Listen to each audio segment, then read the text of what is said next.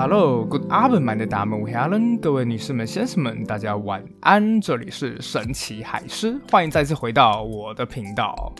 嗨，大家又开始了一个新的系列了。这次的系列，我自己个人非常的喜欢，大家可以听得到我语气中小小的雀跃吗？是的，那就是鬼故事系列。而大家都知道鬼月到了嘛？每到这个时候，不知道为什么，就是很多那种号称民俗学家都会开始讲说什么啊五大忌啊十大不可以做的事情啊。每年到的时候，我都有一种感觉，就是为什么这种禁忌好像越来越多了。所以我自己个人虽然也是很喜欢鬼故事，但是与其说是鬼故事，不如说我真正喜欢的是那一些在鬼故事背后人们装神弄鬼的样子。而今天我们要讲的就是历史上非常有名猎杀狼人的故事——热沃当野兽事件。事情是发生在十八世纪的一七六四年。哎，不知道为什么，大家有没有觉得只要出现年份，那个感觉可信度就很高？呃，至少是比那种从前从前发生了什么什么事情好吧？在法国中南部一个叫做热沃当的地方，开始出现了一种不明的野兽，没有人知道那野兽的真实身份长什么样子。他常常啊，趁着一些牧羊的少女落单的时候，就对他们痛下杀手。一刚开始，人们还猜测说这有可能是什么东西，有人说是啊是猎狗，有人说是野狼，但是逐渐的，人们开始怀疑自己在面对的其实是一个传说中的恐怖生物，叫做狼人。但事实上啊，这个狼人杀的故事啊，虽然看起来像是鬼故事，但其实从头到尾都是一个显现人性贪婪，还有各种道听途说的故事。那为什么会这个样子呢？是因为十八世纪啊，其实是一个青黄不接的时代。一方面呢，这种硬体技术，像印刷术，早就已经成熟了。那也就因为这个样子，纸质媒体开始大肆出现，所以任何消息都可以流传的非常广。但另外一方面，当时人们的理智其实还停留在中世纪，会相信那些远古留下来的神话传说之类的。当这两者一结合，非但没有让真相越变越明，反而是让假。假消息、假新闻开始流传的越来越快、越来越广、越来越扯，听起来有没有很有既视感？这不就是我们这一个时代吗？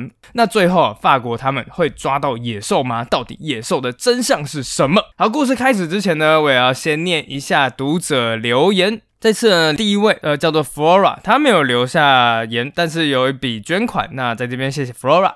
另外一位叫做潜水的观众。他说：“想问问海狮，身为历史宅，有玩过《刺客教条》吗？有玩过的话，特别喜欢哪一代吗？一点小小的斗内给你支持，谢谢。当然有玩过《刺客教条》，我甚至都打算用《刺客教条》来上课了。我自己个人最喜欢的其实是起源，就是在讲波西战争的那一个。那还有另外一个就是大革命，讲的是法国大革命。就我真的有一边玩这个游戏，然后一边介绍法国大革命啊，这里就是巴士底监狱啊，这样。还有另外一位叫做运，他说没。”每一则故事都抓住耳膜揪心的故事，一则一则。圣诞夜停战里共饮欢度，迎来的是隔日战争以命相搏的无奈及残酷。谢谢你每周更新，台湾史也很棒。谢谢谢谢运，这应该是去年圣诞节我写的那一则啦。那他就是圣诞停战那个故事。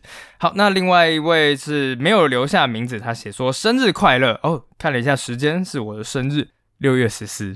呃，讲一下。这是最好的时机，表达我对你的感谢。多元化的题材，恰如其分的表述，感谢永远有惊喜的分享啊！谢谢谢谢这一位没有留下名字的读者，那谢谢收到你们的生日快乐消息了。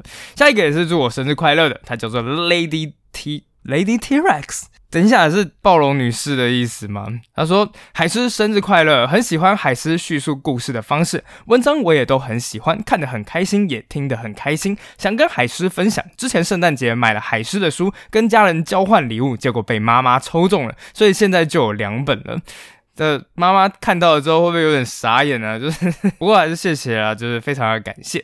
那另外一个叫做 Jill，Jill 说海狮的历史课生动又有趣，谢谢你，and 生日快乐，谢谢谢谢 Jill。最后一位叫做李菜包，李菜包说连续杀人魔特辑接到柯南道尔穿插的名侦探柯南配乐，让我在路上忍不住又噗嗤笑了出来。故事真的越说越有趣，忍不住又来喂食沙丁鱼。记得这个特辑你有提到考虑组团游欧洲，途中为大家说书，真心期待开团呐。偷偷的跟大家讲一下，我现在已经开始有跟一些旅行社接洽了，非常有可能现在明年的暑假找几个比较信得过的朋友们，至少这一团如果真的开很烂的话，也不会跟我绝交的那种，那先开团试试看，好，那就敬请期待啦，我们开始。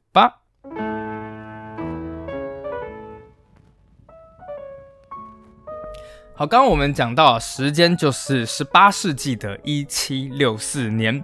这个时候的法国国王啊，叫做路易十五。路易十五这家伙，其实说老实话，他既不像他的前任，对，就是他的曾爷爷太阳王路易十四那么有名。是的，因为路易十四他做了七十多年，做到八十几岁，所以活生生的把他的儿子、孙子全部都熬死了。那所以接替他的就是他的曾孙，叫做路易十五。那也不像他的下一任叫做路易十六那么倒霉，活生生的遇上了法国大革命，就成为了唯一一个走上。断头台的法国国王，总之，路易十五就是一个存在感有点低的家伙。不过，在当时整个欧洲的国际情势里面，法国有一个不共戴天的仇人，叫做普鲁士。严格来说，是普鲁士的国王非常有名，他叫做腓特烈大帝。腓特烈这家伙其实有一个问题，就是那张嘴真的是太贱了。怎么说呢？事情是这个样子啊，路易十五有一个漂亮的小三，叫做蓬帕杜夫人。不过，这个蓬帕杜夫人不是贵族出身，她顶多只是一个中产阶级，但。人家蓬帕杜夫人就是知道要怎么样去制造缘分、制造惊喜。比方说啊，他听到国王就喜欢打猎，所以他就租了一辆马车，趁国王正在打猎的时候跟他相擦而过。当他惊鸿一瞥的时候，看到马车上面有一个如此漂亮的美人就这样经过，然后从此以后再也不见，这就会把路易十五聊得心痒痒的。坦白讲啊，我自己个人也有类似的经验啊。不知道要不要讲了。那个时候我记得我是国中吧，反正我是在一个住校的私立学校。有一天呢，刚好就是搭车到松山车站，正准备要回家的时候，那个时候正在下着蒙蒙细雨。突然，我就在松山车站前的公车站，然后看到一个女生。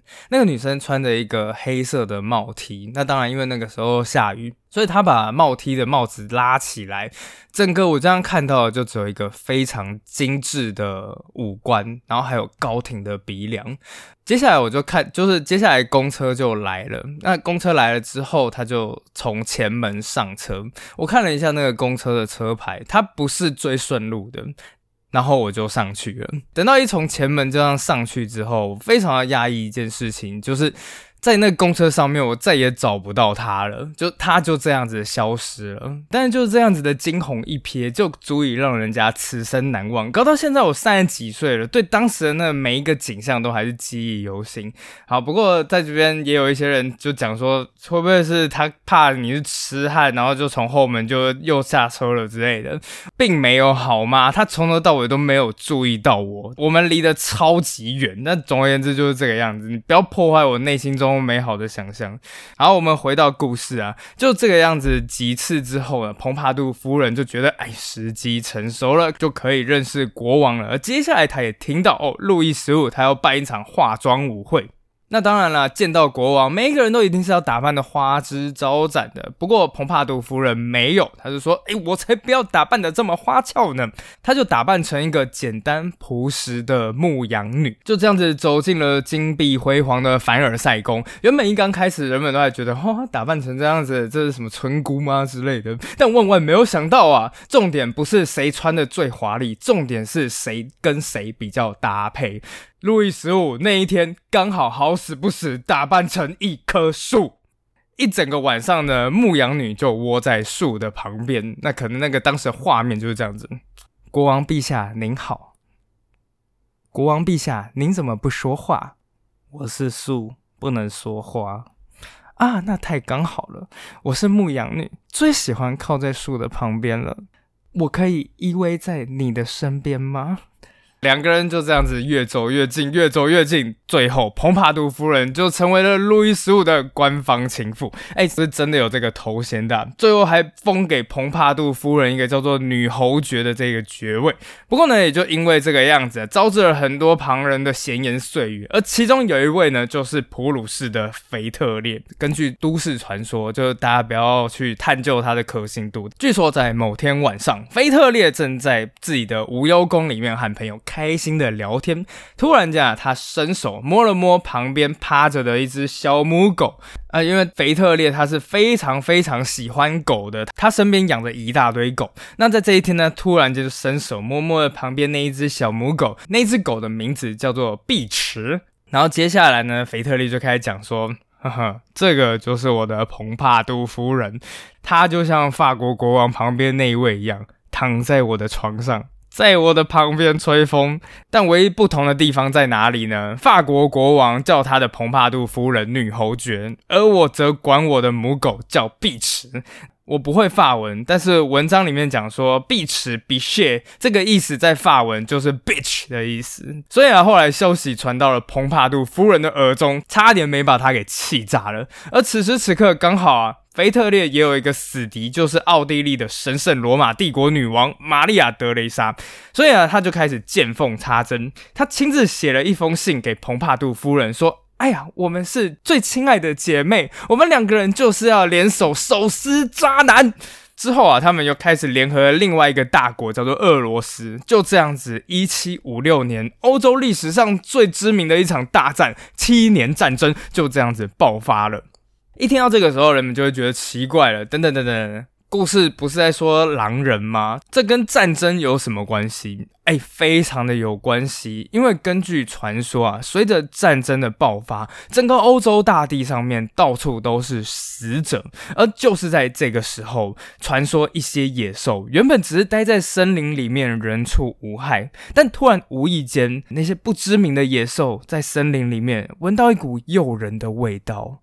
他循着那个味道一直往前走，一直往前走。等到到眼前的迷雾终于散去时，这名野兽看到的是一片一望无际的战场，而战场上面到处都是死尸。这对人类来说当然是人间炼狱，但对肉食动物来说，那基本上就是一个 buffet 啊。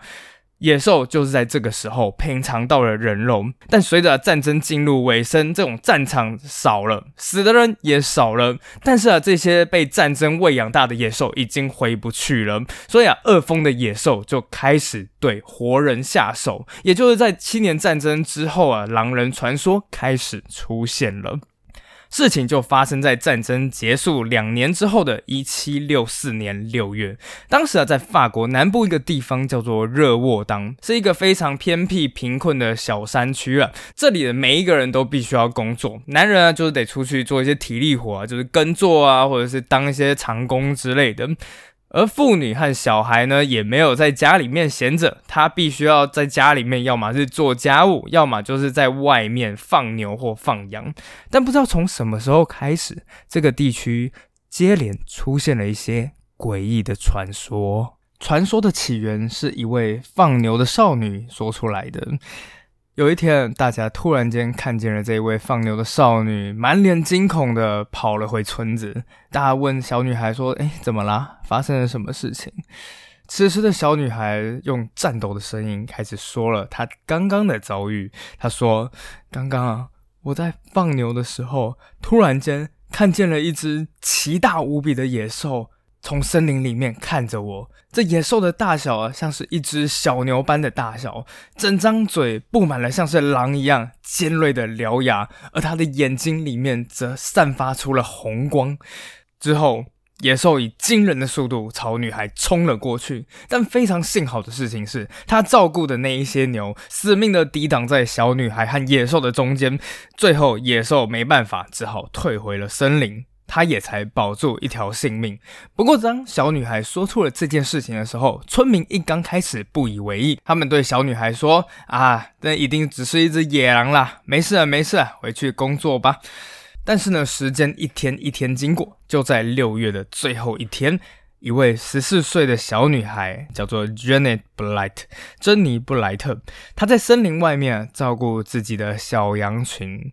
此时，一只猛兽低吼着，用极为缓慢的速度接近小女孩，一步，一步。等到距离够近时，野兽突然间全力朝她扑了过去。此时，小女孩发现，却已经来不及了。这一瞬间，她照顾的小羊身上已经被洒满了鲜红的血液。过了不久，人们才发现女孩，而此时，这个女孩早就已经剩下残缺不全的躯体了。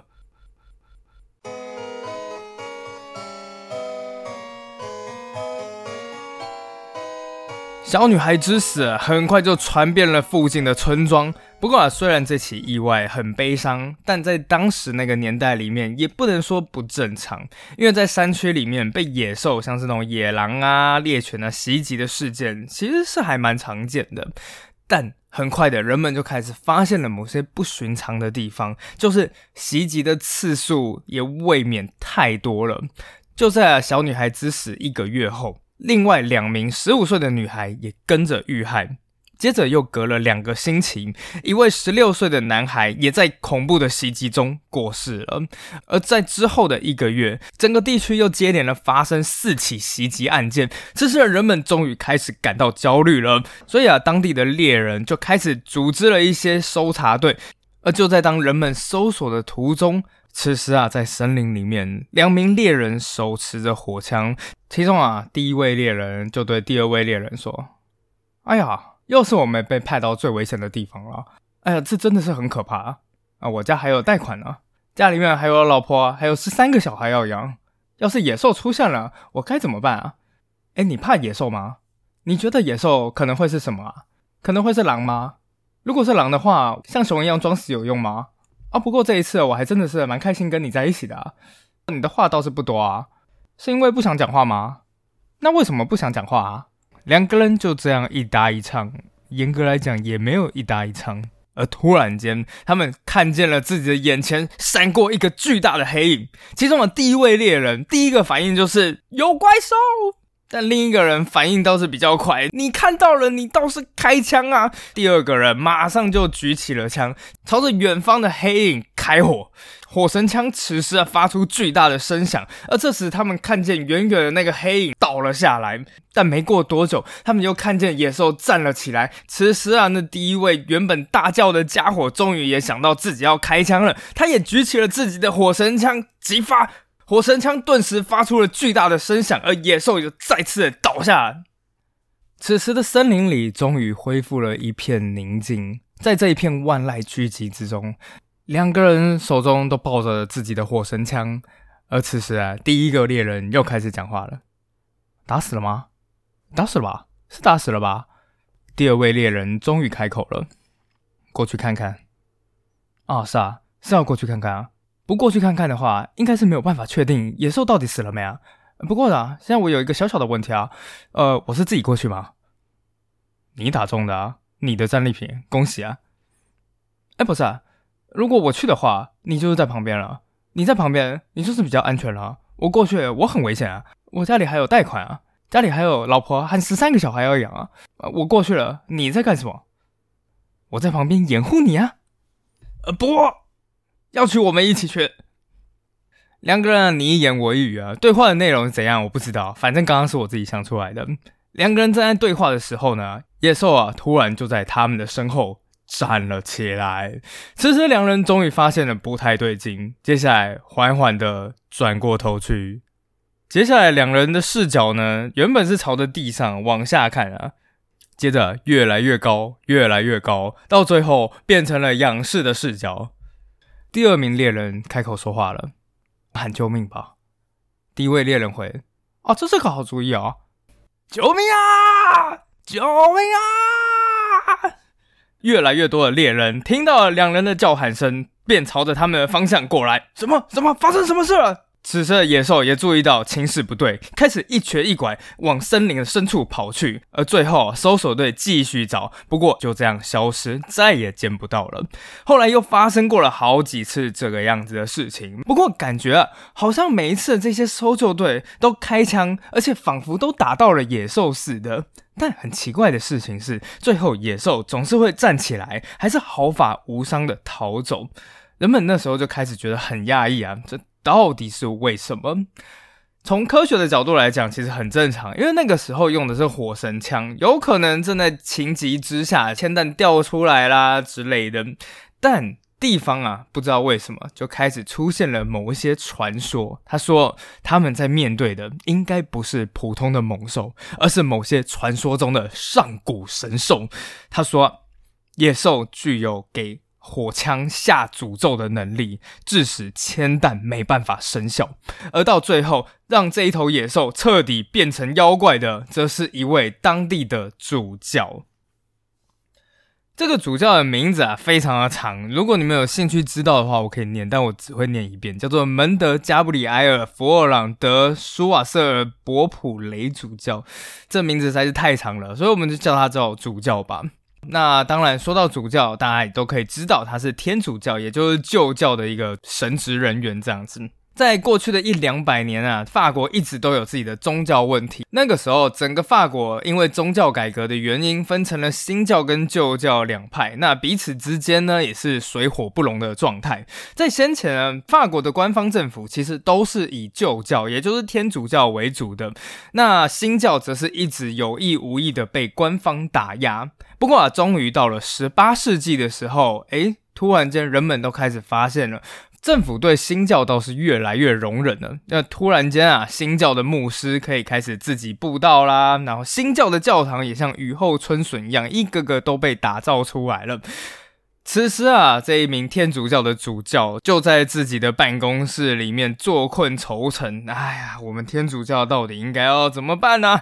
但突然间呢，仆人啊就和主教说起了：哎，在南部热沃当这个地方出现了一头不知名的野兽，有好几个小孩已经被吃掉了。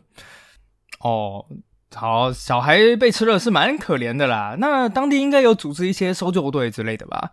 而接下来啊，仆人所讲的话终于吸引了主教的注意力。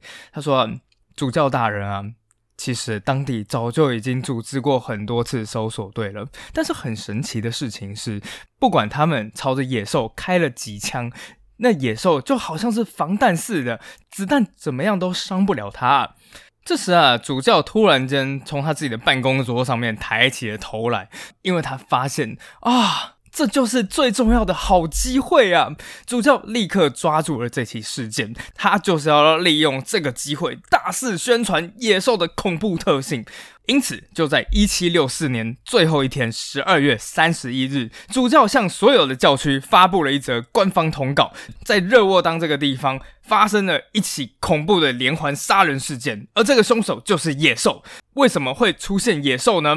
那就是因为上帝对人类震怒了，所以从他的兵工厂里拿出了武器，为的就是执行上帝的正义。我要告诉你们，就是因为你们堕落的生活，才使得可怕的灾祸降临在你们孩子身上啊！所以，只有通过上帝，也就是我的调解，你们才能够打败野兽。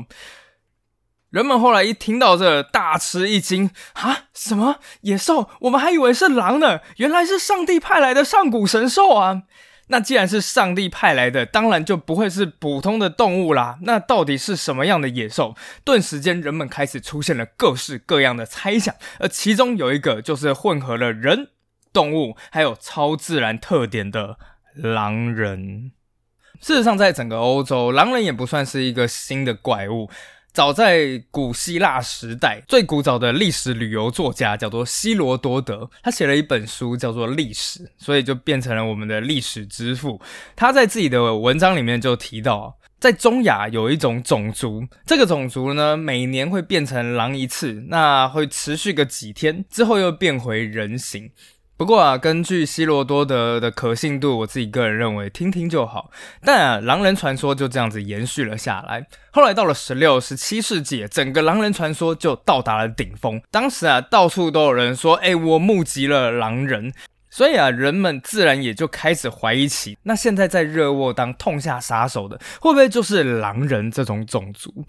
不过啊，主教第一次开始把热沃当的野兽跟上古神兽连接在一起，但总要经过一些渲染、一些管道，才可以让这整个故事变得广为人知吧？是有另外一只手正在操纵的这件事情，那到底是什么呢？没错，就是媒体。事实上，多亏了印刷术，整个十八世纪就是纸媒首次大爆发的年代。那我们现在主角，就是一份最重要的报纸，叫做《阿维尼翁快报》的总编。总编的名字比较简单，叫做莫雷纳斯。而接下来，我们就叫他总编。在狼人传说爆发之前，大概几个月吧，此时的总编正在用头不断的撞着自己的桌子。原来此时的总编遭遇了人生里面最大的困难，那就是天哪！我现在到底要写什么东西啊？不过说老实话啦，总编这一辈子困难从来没少过。他在年轻的时候很斜杠，曾经当过兵。然后也学过法律，甚至在某一段时间还进了修道院。不过不管他做什么事情，他总觉得这好像都不是我想做的事情。不断的去找，不断的去找，终于到最后，他找到了一件最能让他发挥天赋的职业，就是写作。那写作有两个方向，首先第一就是当作家，不过跟现在一样，当作家的命运基本上就是饿死。所以最后啊，主编就想到了。哎，那为什么我不来办一份报纸呢？就这个样子，这个叫做阿维尼翁快报的媒体就这样子出现了。哎，事实上啊，这个总编他创业的时机简直是好到不能再好了，因为他就在创刊之后几个月，整个欧洲开始战云密布，波兰突然间就爆发了一场叫做波兰王位继承战争。而这个时候，总编才发现，哎，你只要跟随着时事写时事的东西。报纸的销量马上就会大涨一波，所以啊，总编每天的正比急速，他出刊的频率也越来越高。原本是两个礼拜一期，到最后变成一个礼拜一期，到最后一个礼拜变两期。正当他们以为这个势头会永远这样持续上升的时候，突然间战争结束了。战争只要一结束，人们突然间对报纸的兴趣整个就没了。所以下一期开始一出现之后，立刻从两千份掉到剩五百份，而且每期的数字还在往下降。不过非常幸运的事情，是没过多久，欧洲又爆发了另外一场战争，叫做奥地利王位继承战。这场战争的规模更大，那牵涉的国家也更广。后来总编又发现，哦，就在战争一爆发，整个销售数字又开始暴冲，数字很快就从五百升到了一千、一千五、两千，而且每一星期都在突破它原本的最高点。终于到了我们前面说的这个古早版世界大战，就是七年战争的时候，阿维尼翁快报的订阅数字已经突破了九千。在整个法语世界里面，只有一份报纸的销量比它高，就是官媒，叫做《法兰西公报》。而就是在这经过了十几年不断的挣扎、不断的创，而就在经过这十几年不断的奋斗之后，总编学到了新闻市场里面最重要的两件事情。第一，最吸引读者的就是生动的细节和意外的情节发展。你不能让读者猜到接下来情节的发展是什么。哎，其实这还真的是蛮重要的。那接下来总编学到的第二件事情是什么呢？虽然听起来好像很残酷，但事实上呢，却是一个真理，那就是对新闻而言，战争是一门好生意。总编呢自己都讲说，对。战争的确是很残酷，但战争也有个好处，就是它能够提供人类没有办法凭自己想象出来的壮丽景象。当这些亲身经历战火的人讲出了他们自己的故事，像是当城镇被围困之后的种种惨状啊，或者是新型的枪支与火药造成的恐怖战争啊，读者会骂说啊，你根本就是一个嗜血的媒体啊，你根本就是喜欢写这种东西啊，但他们也会一直看下去，简直到了目不转睛的程度。不过好景不长，因为就在一七六三年，也就是这一起热沃当野兽事件爆发的前一年，媒体业遭遇到了他们最悲惨的寒冬。七年战争结束了，所以也就是这样子啊。总编才在这时用脑袋撞着自己的桌子。是的，世界和平根本就没有任何东西好写的。就在这个时候啊，突然间总编听到了。野兽的传说。总编此时看了一看主教的宣告，一个身份不明的野兽，一个上帝降下的惩罚，还撕裂了可怜的小女孩。总编这个时候一拍大腿，这就是我一直在找的故事啊！此时媒体终于找到了，即使是在和平时代也都能掌握的流量密码。就是野兽、妖怪或灵异事件。从此以后啊，总编基本上就是照三餐发野兽的消息。今天发说，哎呀，热沃当野兽怎么样高大威猛？明天发，哎呀，热沃当野兽怎么样狡猾残忍？而最后啊，在报纸的渲染下，热沃当野兽，热沃当野兽真的就脱离了原本动物的范畴，变成了一只妖怪。比方说，前面我们不是有讲猎人对野兽开枪，但野兽好像都不怕子弹吗？按照正常的理智来讲，诶，有可能就是子弹没有激发出去。但开什么玩笑？这种东西怎么能当做新闻呢？所以报纸上面就写，野兽的皮一定是防弹的。不久后又发生了另外一件事情，目击者啊，在一个小时内，在两座不同的山上听到野兽的喊叫。正常人会想说，哎，这有可能就是两只不同的野兽吧？但报纸怎么能这样写呢？报纸写说，野兽奔跑的速度极快，它的时速高达三十十公里。而最酷的一段故事啊，就是在主教发布宣告的一个月之后，时间就来到了一七六五年的新年期间。此时，野兽又在森林里面盯上了一位十三岁的小女孩。突然间，他一抬头就看到森林里面两只冒着血红的眼睛正在死死的盯着他。此时，小女孩的第一个反应就是马上转头朝着自己的爸爸跑过去，一边大喊：“爸爸，救救我！救救我！野兽来了！”爸爸这时一抬头，马上就看见了自己的小女儿跑了过来，而跟在小女孩身后的是一只庞然大物，拔山倒树而来。当场，爸爸的第一个反应是：靠边，别过来！好了，没有开玩笑的。爸爸非常英勇，一把抓住了小女儿，可能就是用左手抓住了小女儿，一边用他手边唯一拥有的武器，就是一根大木棍，两边就开始展开了你来我往的厮杀。而最后，两边僵持了整整十五分钟。但随着时间经过，爸爸发现大事不妙。为什么呢？因为他作为一个人类，怎么拼得过上古神兽？所以最后，爸爸开始体力不支。正当野兽准备要把这父女俩一举吃掉的时候，突然间开始出现了一个奇迹。是的，就是在此刻，一群头上长角的动物，我也不知道到底是头上长角的什么动物啦，反正报纸上面就是写这样子，有可有可能是山羊啊，也有可能是鹿啊，或是你开心的话，你也可以想象成是独角兽，哎。突然想想啊，这个画面还蛮精彩的，不觉得吗？就是当一对可怜的妇女正在跟狼人搏斗时，突然从森林的深处冲出来一群独角兽，这两种上古神兽就开始展开了殊死的厮杀，而最后啊，终于成功击退了野兽，野兽也就这样子回到了森林之中。总之啊，媒体天天都在写这种东西，那多亏了媒体的推波助澜。最后，整件事情越闹越大，连法国的官方都知道这件事情了。就在某天，野兽再次袭击了一名可怜的女性。正当大家束手无策的时候，突然间，这些老百姓看到了一群人。这群人的穿着看起来就不是一般人，其中啊带头的一个人身穿着一身绣着金线的外套，里面则是一件鲜红的背心，在他的肩膀上则扛着一把制作精良的火枪，光是看这身行头啊就知道。此时啊，这一群人马绝对不是普通的人。事实上啊，这个带头的人不但是一名军官，而且还出身法国当时的一个精锐兵种，就是会使用火枪的骑兵部队——龙骑兵。带头的人正是出身贵族的龙骑兵队长，他叫做迪阿梅尔。